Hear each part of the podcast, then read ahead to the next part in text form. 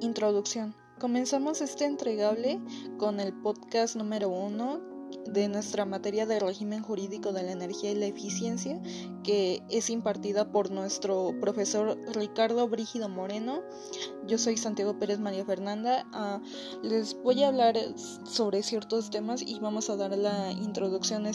Les doy la bienvenida ah, y espero que puedan tomar eh, este podcast como una manera más amplia y, ver que estas reformas eh, sobre los artículos constitucionales que, dan a cambio sobre el, petróleo, al igual que, que es el gas shale y otro tipo de comentarios que vamos a ver, pero primero vamos a dar la introducción.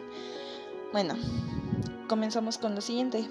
México es uno de los países de, Latinoamérica que se ha coludido con varias empresas y hasta sin tratar de degradar a otros países que son como Colombia, Chile, Argentina o Guatemala.